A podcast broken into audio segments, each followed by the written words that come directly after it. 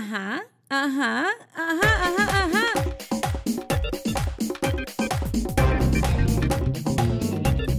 Bueno, mis amores, en la vida todo es cuestión de actitud y la mujer que ven hoy conmigo en Cuéntamelo Todo, la doctora Sofía Herrera, ginecostetra, aunque parece que estamos hablando de una fiesta, hoy les vamos a hablar de cáncer de mama. Estuvo a punto de ir hace unos días a una playa nudista a exhibir lo que son sus boobies del presente, sus senos, porque hace pocas semanas fue diagnosticada con cáncer de seno y pues ella desde el humor, desde los conocimientos científicos que posee luego de haber estudiado medicina y de la realidad y de cómo asumir la vida, me acaba de contar antes de entrar que está así de radiante y de bella porque quiere exhibir estos senos que está luciendo hoy porque después del próximo martes ya tendrá otra historia en su vida, una historia de éxito con el el favor de Dios. Y bueno, los micrófonos de Cuéntamelo todos son tuyos, mi doctora. ¿Qué pasó por tu cabeza cuando te contaron, después de ciertas sospechas de tu parte, que tenías cáncer de seno?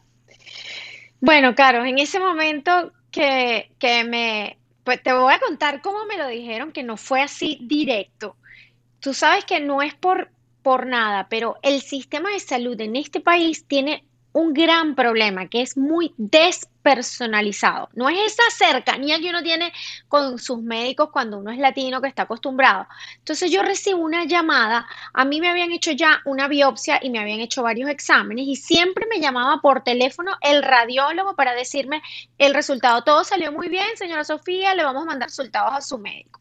Pues ese día, viernes a las 5 de la tarde, Caro, yo estaba hablando con mi vecina, una viejita que tiene un problema de cadera, y le estaba dando consejos para que disminuyera su dolor de cadera y me suena el teléfono y yo agarro y me dicen, es la oficina de su médico ginecólogo, tenemos resultados que le hicieron de su estudio de biopsia y tiene una cita con el doctor el lunes para darle el resultado.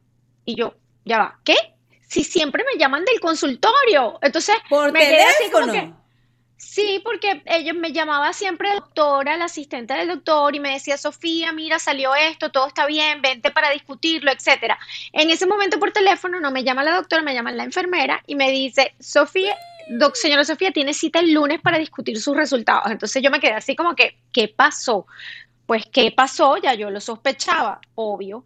Una enfermera no te puede dar un resultado como ese por teléfono, entonces me dio cita y yo me quedé así como que, wow, viernes a las 5 de la tarde, Dios mío, esto es un cáncer, seguro, porque nadie me llama para dar una cita de un día para otro y no me dice resultado y me lo quiere decir en persona. Entonces, bueno, en ese momento que pasó por mi cabeza, yo dije, bueno, Diosito, ya yo estaba sospechando que esto era y puse así como que en mi cabeza el panorama de, ya sé lo que voy a hacer.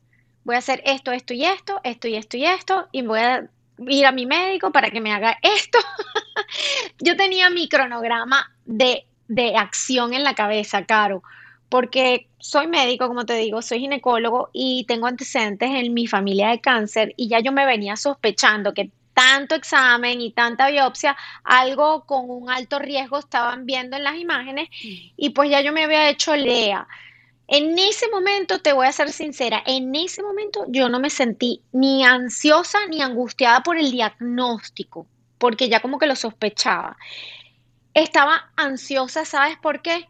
Por cómo iba a desenvolverse todo esto en este país que desconozco cómo funciona la medicina, que no tengo a la mano mis amigos, compañeros a quien decirle lo que yo quería hacerme y discutirlo de una forma cercana. Entonces me dio mucha ansiedad el no saber cómo se iba a desenvolver todo el proceso, qué tanto me iba a tardar en operarme y, y si me iba a conseguir con un buen médico. Eso fue lo que más ansiedad me dio, esa necesidad de, de yo tener como certeza, voy a caer en buenas manos, necesito caer en buenas manos. Claro. Eso fue mi mayor angustia, la verdad, no el diagnóstico. Claro, cabe acotar Cabe acotar que yo les tengo que decir que hace más de dos años es que yo conozco a la doctora porque yo soy embajadora de la marca que ella representa conjuntamente con su socia, amiga, casi hermana de la vida, la doctora Clara Senior y la doctora Sofía Herrera. Me contratan a mí como embajadora de tu salud íntima, una marca, una compañía que se produce aquí en este país, ellas son venezolanas, para ayudar a las personas con el cuidado de su salud íntima en cuanto a lo que es la prevención, les estoy hablando desde algo tan simple como el hecho de aprender a cuidarse eh, sus partes personales, hasta hablar de temas como la cistitis, de temas de, pareja eh, que hay que resolver con simplemente conocimientos. Ellas se han encargado, y estoy hablando en plural, porque la doctora Sofía viene eh, realizando conmigo una labor muy consistente con base en la prevención. Y fíjense cómo es la vida que durante todos estos meses, que ya van más de 48 meses, porque en pandemia fue que nos pusimos como más eh, eh, juiciosas, atentas a, informar a la gente, hemos hablado de ir al médico, de la prevención, de hacerse eh, el, toque este que recomiendan, de tócate cuando te estés bañando. Hemos hablado de incluso de los implantes mamarios, de, la curiosidad de muchas mujeres como yo, que hemos tenido la angustia de, no querer eh, ir a un quirófano sin una necesidad de hacerlo. Qué increíble, doctora Sofía, y por eso le cuento a, mis personas que me siguen, a mi gente de, de esta comunidad en Cuéntamelo Todo, un poco sobre nuestro antecedente, que nosotras tenemos tanto tiempo hablando y tú ahora eres un una paciente que está recién diagnosticada y está contando su experiencia. ¿Es difícil o diferente eh, recibir una noticia cuando tienes tantos conocimientos de lo que sabes que viene? Bueno, sí es un poco diferente porque tú tienes idea de, de más o menos en dónde estás parada, ¿no? Por el hecho de yo hacer prevención, haciéndome mamografías eh, y guardar mis estudios mamográficos y llevárselos al médico que me hace la mamografía nueva, por esa prevención, yo estoy consciente y estoy, ah, estoy eh, segura de que el diagnóstico mío es diferente a un diagnóstico avanzado. Es lo más probable. ¿Por qué? Porque si yo me vengo haciendo mis controles religiosamente, guardo mis foticos de las mamografías y se las doy al médico que viene a comparar, el médico está encontrando algo chiquitico. Entonces yo, yo estoy tranquila por esa parte y por eso te digo, no es que no tengo miedo, claro que me dio miedo. O sea, cuando a uno le dicen la palabra cáncer, uno tiembla por un momento, pero el hecho de yo saber de que ok, tengo cáncer, pero lo más probable, por estadísticas, yo sé que el cáncer que debo de tener está en un estadio muy, muy, muy temprano. Y cuando el cáncer, yo sé como médico que cuando el cáncer está como estadio muy temprano, pues muchas veces simplemente con una cirugía se soluciona. Entonces eso me tranquiliza, ¿sabes? Porque tengo la experiencia médica y tengo la experiencia personal de mi madre que estaban en un estadio temprano, un poquito más avanzado probablemente que el que estoy yo ahorita, y tiene 22 años de sobrevida con una buena calidad de vida. Entonces, realmente estoy relativamente tranquila en cuanto al diagnóstico. Sin embargo, Caro, el hecho ya de estar aquí como paciente y no como médico, pues sí, me doy cuenta, wow, a uno le da miedo. O sea, no te voy a negar, he tenido así como mis picos de miedo y de ansiedad, que por cierto, me he acordado de ti, porque hay momentos en que me siento como, wow, con la cabeza como con 10.000 cosas pensando y no atino a hacer algo bien y me doy cuenta, estás ansiosa, cálmate. Y la ansiedad es producto de este diagnóstico, pues, porque soy humano, obvio. Pero claro, temor. Es que, eh, exacto, eres una doctora, pero eres una persona y eres una hija que ha vivido este diagnóstico antes en tu familia, por supuesto, de una manera totalmente cercana. Por eso te digo, no es distinto para un doctor o para una maestra o para cualquier persona de la, de la sociedad que ejerza cualquier rol recibir un diagnóstico de este tamaño. Que es importante recibirlo a tiempo, que es maravilloso haberse enterado cuando esto está realmente empezando. Sí. Eh, yo quiero entrar en un tema que es el que tú y yo hemos estado conversando sobre los implantes mamarios. Si me permites, nosotros este, hemos conversado que tú tenías también de pronto el interés de buscar un poco más de, información sobre los implantes que nos habíamos puesto respectivamente. Eh, tú en tu tiempo, por razones distintas a las mías, yo me lo puse cuando tenía 22 años porque quería ser una Pamela Anderson por el tema de la presión social. En tu caso, habías tenido ya eh, a tus hijos, ¿verdad? Y querías eh, poner todo en su sitio, rellenar el vacío. Correcto. Ahora estás ante la, no es ni siquiera una decisión que, tuviste que tomar, es simplemente la única opción que hay, que has decidido, no solamente eh, a Sofía le encontraron cáncer en un solo, en uno solo de sus senos, y ella ha tomado la decisión de hacer una mastectomía eh, radical en los dos senos. Háblanos de tu decisión eh, por supuesto, define eh, la palabra que yo acabo de, decir, que dicha por una doctora tiene mucho más peso. Eh, uno lo conoce desde afuera, gracias a Dios, pero valientes que nos escuchan, que han vivido el cáncer, que lo están pasando ahora, no están solas y todo en esta vida se puede sobrellevar con fe, con la ciencia por delante y con apoyo familiar. Así es, Caro. Bueno, sí, yo decidí hacerme la doble mastectomía eh, porque el tipo de cáncer que me encontraron a mí es un tipo de cáncer que con mucha frecuencia puede reaparecer en la misma mama y también puede reaparecer en la mama contraria. Entonces, para tener tranquilidad mental y para bajar esa estadística, porque tiene un 20% de chance, es decir, de 10 mujeres que le encuentran el cáncer como lo tengo yo, a dos les puede volver a aparecer. Y entonces yo me puse a pensar todo lo que implica una segunda o tercera cirugía. Sabes, el hecho de, de, recibir radioterapia también me hizo tomar esa decisión, porque cuando uno hace una doble mastectomía, que te quitas y no dejas tejido en las mamas, eh, si el, ya no hay necesidad de hacer radioterapia local, si el cáncer no está avanzado y está limitado al tejido que están sacando. Entonces, la radioterapia, yo he visto, yo vi cómo la radioterapia afectó a mi mamá y he visto pacientes, si bien hoy en día eso ha cambiado muchísimo y daña mucho menos el tejido, pero algo hace y el tejido cambia un poco. Entonces la parte cosmética, que para mí es importante, porque yo soy una mujer joven, yo soy una mujer que me gusta y me siento bien con mi cuerpo, yo soy una mujer que me veo en el espejo y, y, y, esa corporalidad la necesito. Yo dije, yo quiero tener el mejor resultado cosmético posible. Y desde mi punto de vista, hacer una doble mastectomía, aparte de bajarme el riesgo de que el cáncer reaparezca, también me ayuda a conseguir un mejor resultado cosmético. ¿Por qué?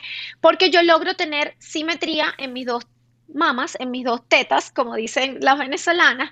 Es más fácil que el cirujano me pueda alcanzar la igualdad entre comillas, y pongo entre comillas que nunca tenemos las dos mamas iguales, señoras. Ustedes se tienen que mirar al espejo y darse cuenta de eso.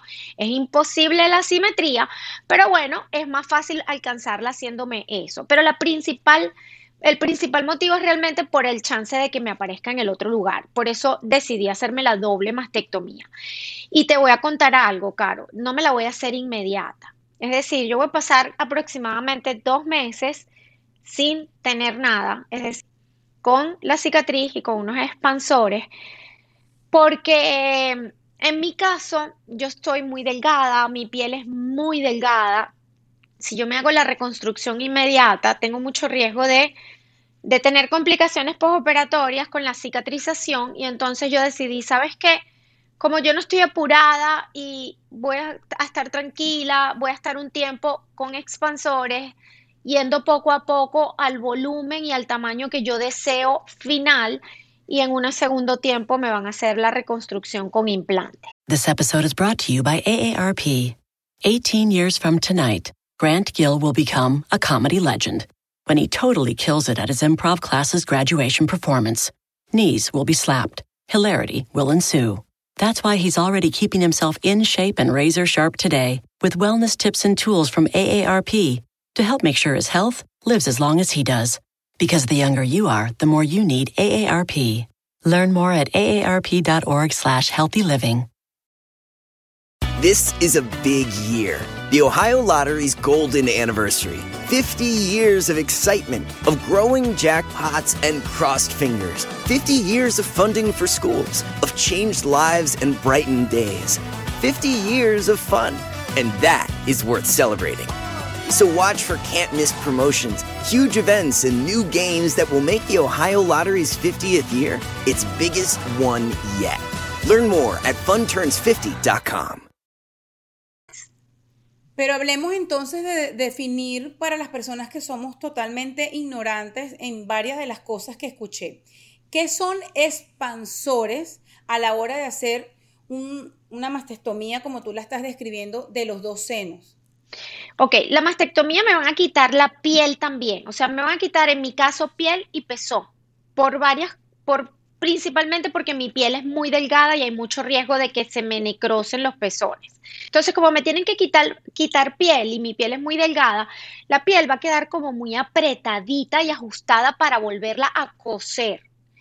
Si el médico mete un implante de un tamaño que él crea para mí, por ejemplo, vamos a suponer una copa B o una copa C, ¿verdad? y esa piel queda muy estirada por el implante, es como que si uno cosiera una camisa con un hilo y después la agarra y la estira y le, estira, ese hilo se puede ir. Entonces, como la piel, porque la mastectomía que le hacen a una persona con cáncer es diferente a la mastectomía que le hacen a una persona que le van a cambiar unas prótesis, por ejemplo. La mastectomía que me van a hacer a mí, van a quitar mucho tejido, van a dejar prácticamente la piel muy delgada para evitar riesgo de que se reproduzca el cáncer en, en el tejido que dejan. Y entonces esa piel no va a soportar una, una prótesis de entrada. ¿Qué hace el expansor? El expansor es una bolsita de plástico de silicón que lleva una válvula que la dejan cerca, cercana a la piel y el médico después poco a poco me va inyectando todas las semanas un poquito de solución fisiológica, la vamos midiendo y va aumentando el volumen de la piel. Eso hace que la piel se vaya estirando lentamente y que pueda después soportar sin estrés la prótesis definitiva. Entonces permite que la sutura que hacen en el momento de la mastectomía sane, cicatrice bien, sin tanto riesgo de después de tener problemas en la cicatrización. Entonces, esas bolsitas son los expansores. Vas a tener eh, el volumen que tiene un seno de X tamaño, pero con o sin pezones. Sin pezones, claro, porque en mi caso tengo mucho riesgo de que el pezón se pierda porque yo me hice una, una cirugía previa, cosmética, y esa cirugía me abrieron alrededor del pezón. Y entonces, ¿qué sucede? Que mi irrigación, o sabes que la piel y todos los tejidos se nutren por sangre, ¿verdad? Les da oxígeno y por eso es que están vivos. En mi caso, como me van a hacer una mastectomía radical, la parte que nutre el pezón, en mi caso, viene de atrás, del tejido que me van a quitar. Entonces, como me van a quitar esa arteria, lo único que le llevaría sangre al pezón es el tejido que viene alrededor de la piel. Y como mi piel fue abierta anteriormente por una cirugía previa de, suspensión y tengo una cicatriz en toda la areola, entonces puede estar muy comprometido ese, esa área de sangre al pezón. Si lo dejan, corro mucho riesgo de que se muera la piel del pezón en el postoperatorio y me tengan que volver a operar y eso agrega una serie de complicaciones que realmente no las deseo. Entonces, yo definitivamente decidí no arriesgarme y de una vez quitar el pezón para tener la mejor recuperación posible.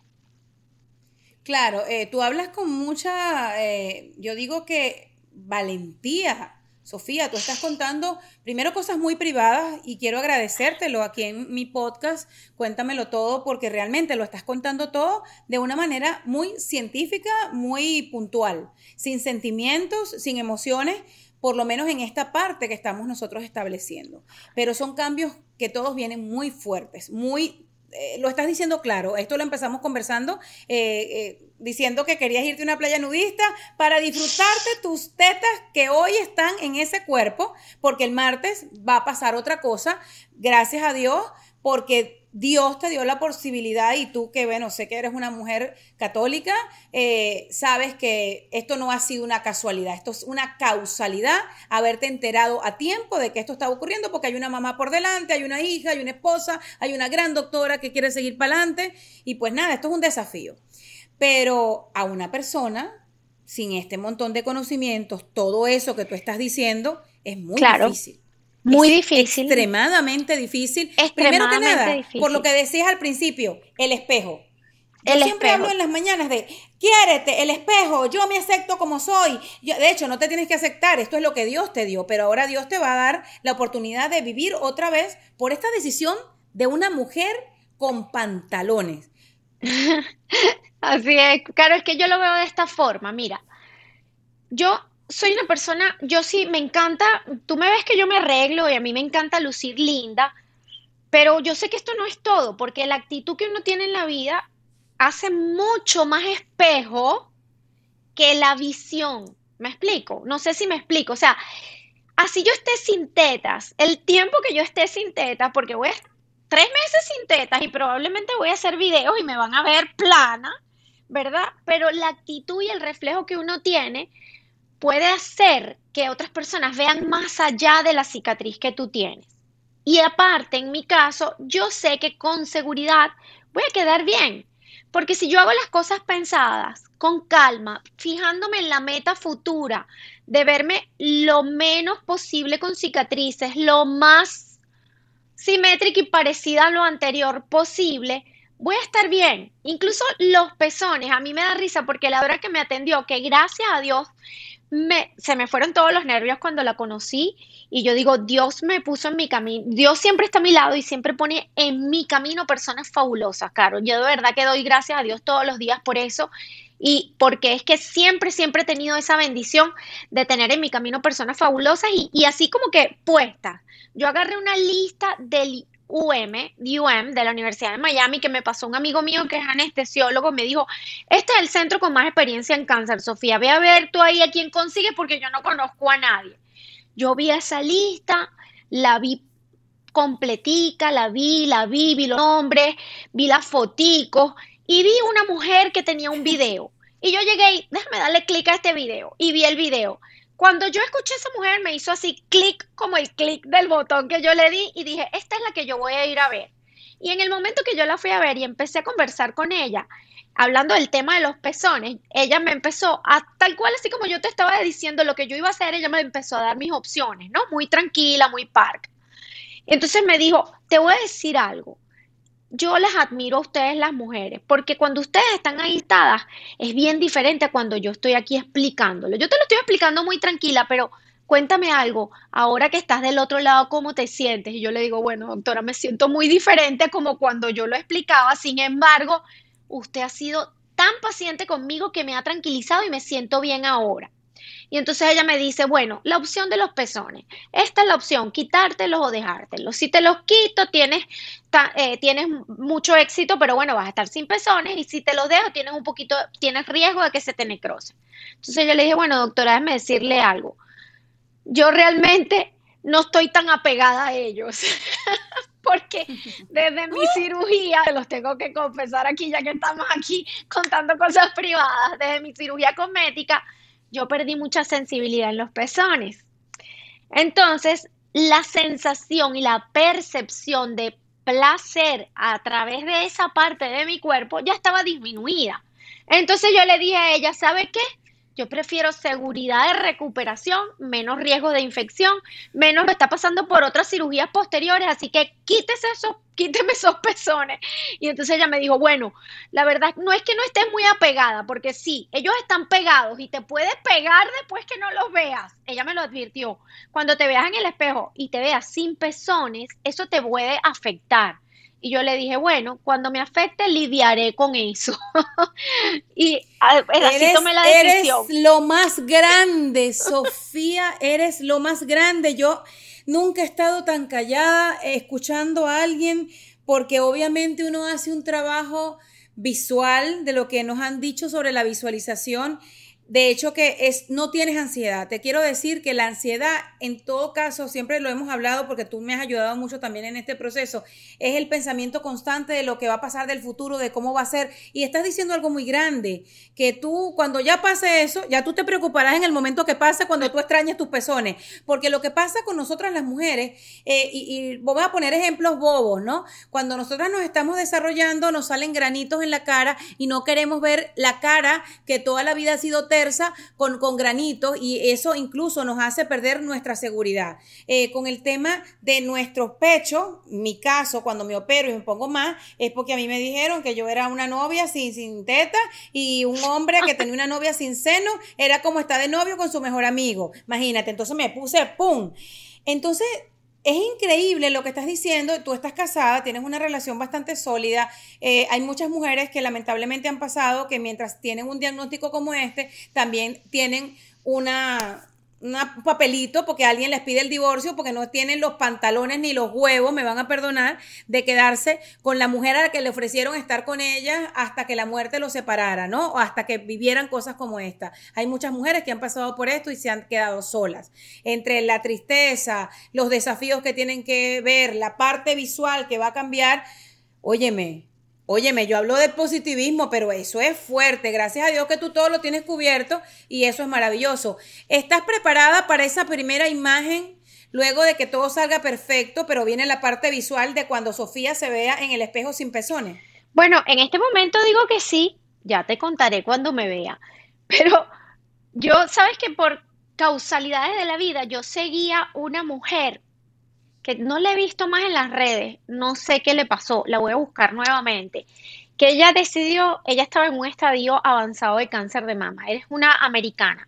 Y me encantaba su cuenta porque ella, ella fue totalmente abierta corporalmente hablando a los resultados de su cirugía, durante su quimioterapia, durante todo. Ella sacaba fotos muy, muy artísticas pero del torso completo sin nada con sus cicatrices, ¿no? Ella no se dejó, ella quedó sin, sin reconstrucción inmediata, yo nunca vi su reconstrucción después. Y yo veía esa cicatriz y yo no sé si fue Dios que me lo en el camino y yo decía, ¡Ah! Dios mío, mira esta mujer, qué valiente, o sea, la admiro. Yo digo, mira qué linda, como muestra su cicatriz. Y otra cosa que me llamaba mucho la atención, o sea, yo siempre lo he tenido muy presente por, por el tema de mi mamá, ¿sabes? Que, que mi mamá pasó todo esto y a ella le afectó mucho todo su resultado cosmético, que no ha sido el mejor del mundo. Ella ha pasado por muchas cirugías por una mala decisión de una reconstrucción mal hecha. Ella ha tenido dos cirugías complicadísimas después, cada cirugía, y ahorita va para la tercera. 15 días después de mi cirugía, ella, tenía una, ella tiene una cirugía planteada aquí en Estados Unidos de reconstrucción. Tiene un año ya con su fecha y yo le dije, mami, no la quite, hazla. Pero todo eso me ha hecho a mí ver que se puede llegar a, a algo bueno y a un buen resultado y que lo que hay es que tener un poquito de paciencia y confianza en uno mismo como persona. Como te digo. Claro, porque es que estamos hablando de la salud versus la estética. Estamos hablando de dos cosas, pero también también no quiero darle eh, menos valor a la estética porque la estética tiene que ver con la salud mental. Hay gente que, que, si no se ve algo, su salud mental se puede ver afectada. Entonces allí pueden haber otros problemas. Totalmente. Y por eso también existe hoy en día la reconstrucción inmediata. Y yo no digo que, eh, para muchas podrá ser una opción. De hecho, la doctora que me va a operar me dijo, yo hoy en día hago el 80% de mis casos, hago reconstrucción inmediata. ¿Por qué? Porque la mujer la mayoría de las veces necesita sentirse llena otra vez. Es muy importante. Pero no sé, Caro, en mi caso me siento, es una decisión muy personal. Yo me siento más tranquila yéndome con calma. Yo siempre he sido muy paciente en la vida siempre. Gracias a Dios. Y, y, sí, y me siento más tranquila y creo, como te digo, en este momento, Sofía Herrera, que está aquí tranquila hablando con Carolina, creo que voy a sentirme bien cuando me las quite y me las vea. Espero. Si no me siento bien, te lo juro y te lo prometo que te voy a decir la verdad, esa sensación. Pero ¿sabes por qué te, vas a sentir? ¿Sabes por qué te vas a sentir? Te vas a sentir bien porque eh, hoy hablábamos de algo relativamente parecido a la gente que tiene cirugías de corazón, que tienen una cicatriz de por vida en el pecho. Eso es una cicatriz de vida. Esa cicatriz indica que estás vivo. Qué maravilloso. Y entonces cuando tú veas lo que sea que tengan los resultados de tu cirugía, es que si lo ves estás viva y eso es maravilloso porque vas a poder seguir amando a tus hijos, a tu vida, a tu madre, apoyándola por como lo has hecho hasta ahora y además que sin pezones, sin tetas, sí hay paraíso. Mira, y fíjate una cosa, el ser mujer no tiene nada que ver con nuestros senos nada más. Así es, totalmente. Te voy a contar una anécdota cómica de los pezones. Cuando mm, dije, bueno, sí, me los voy a quitar entonces mi esposo, yo siempre he ido todo a las consultas con mi esposo, ¿no? Y él, lo, y él lo escucha y él opina. De hecho, me estoy haciendo la reconstrucción en dos tiempos por una pregunta que él hizo al médico y cuando el médico dio la respuesta yo dije, no, no me las voy a poner ahí mismo, me las hago después.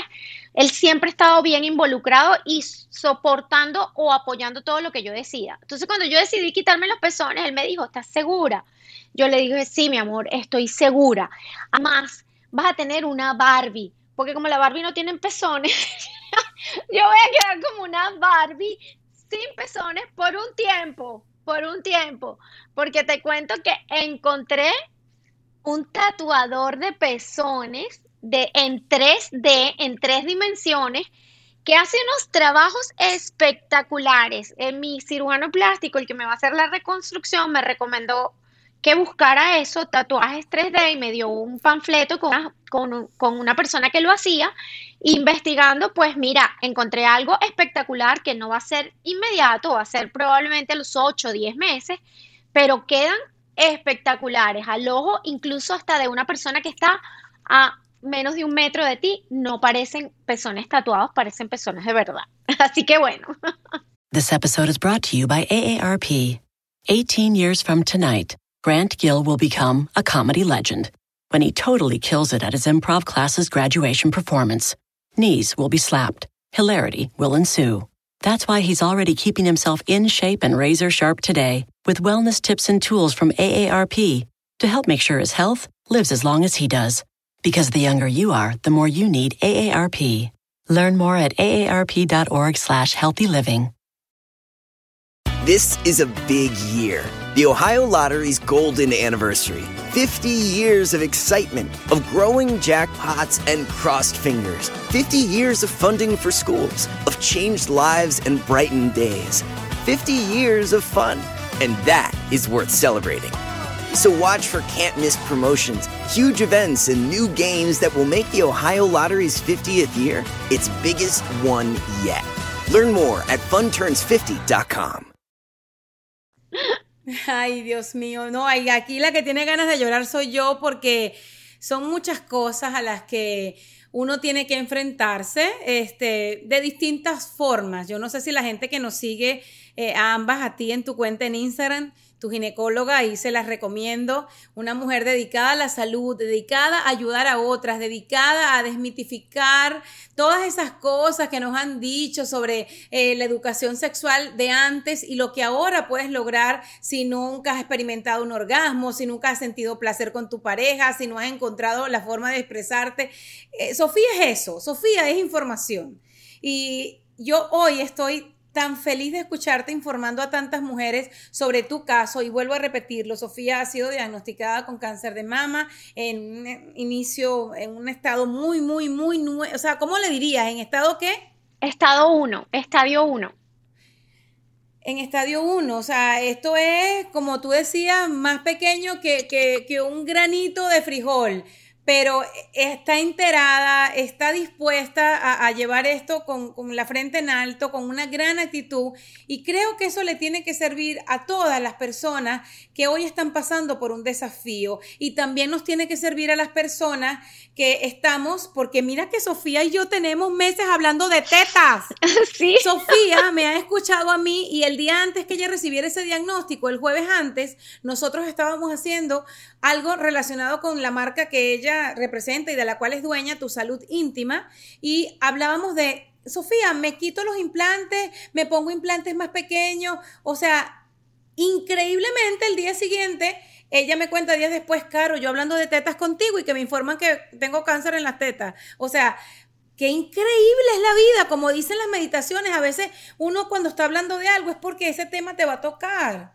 Y yo, que, que, lo estoy pensando por el tema que antes me llevó la frivolidad, la inmadurez, la presión social, ahora te escucho y yo digo, oh my God, niñas que se van a poner implantes.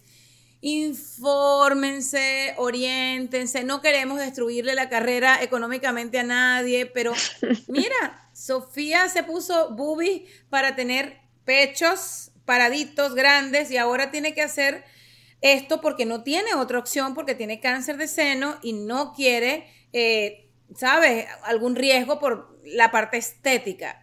¿Tú quieres decirle algo a todas esas personas, a todas las mujeres que nos ven e incluso a los chicos que nos ven, porque tenemos gente conocida que ha confesado públicamente que se puso algún tipo de implante. Para los hombres también les importa tener pectorales. ¿Tienes algún mensaje para todas las personas que han recurrido a hacer algún cambio en su cuerpo por estética?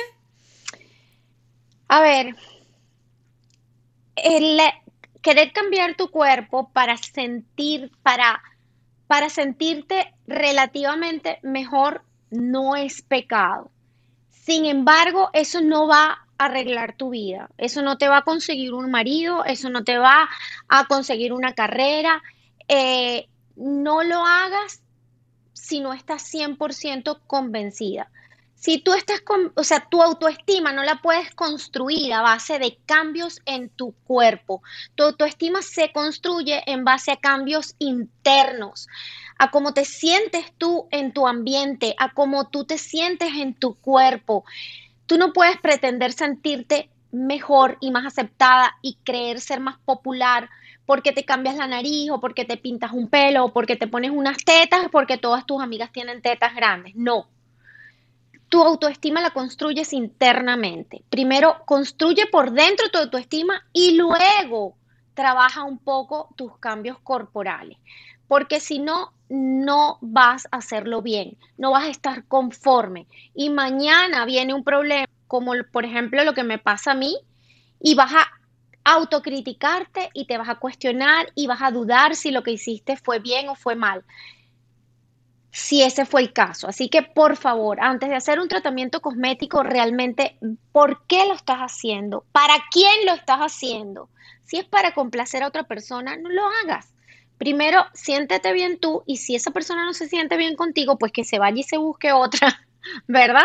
Pero nunca hagas un tratamiento cosmético por complacer a otro ni por complacer a la sociedad, para nada, porque va a ser un error. Y para aquellas mujeres, yo tengo que decirlo, Caro, para aquellas mujeres que tienen miedo miedo de hacerse una mamografía, miedo de visitar al médico porque le digan algo, o pues se hicieron una mamografía y le dijeron que tenían que hacerse otro examen y les da miedo porque, y no se lo quieren hacer porque les da miedo que le digan un cáncer. Es normal tener miedo. Todas tenemos miedo. Todas tenemos miedo y eso no es pecado, es totalmente normal, somos humanos. Pero lo que quiero es que el miedo no te paralice. El miedo te tiene que motivar. ¿Motivar a que A accionar rápido si tienes miedo que te diagnostiquen un cáncer, ve y hazte la mamografía, no te la has hecho.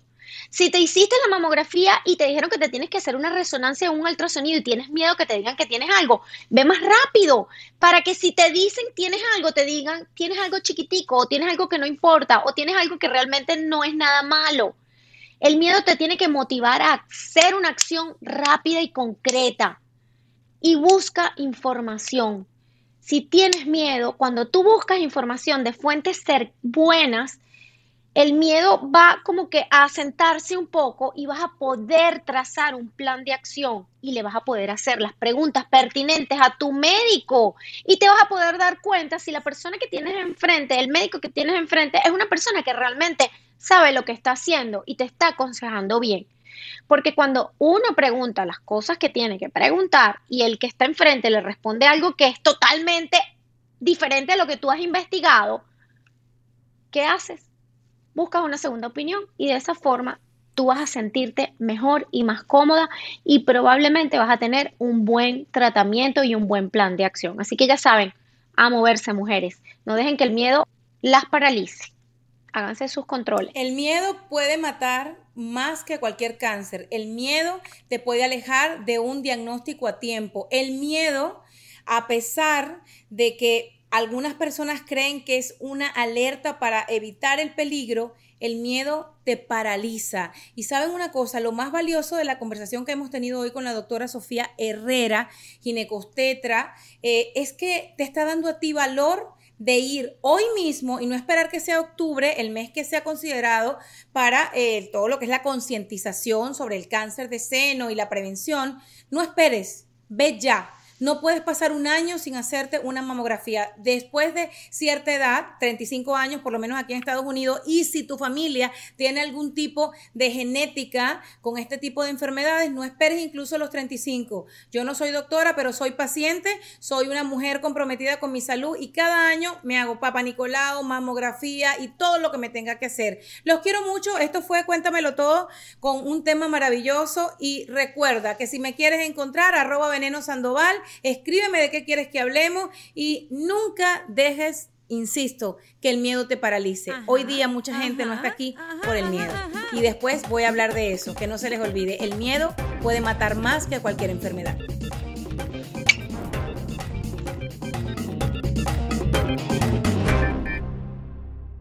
Every Stearns and Foster mattress is handcrafted with the finest materials for irresistible comfort every single night. Now, save up to $800 on select adjustable mattress sets only at stearnsandfoster.com. Lesser savings may apply.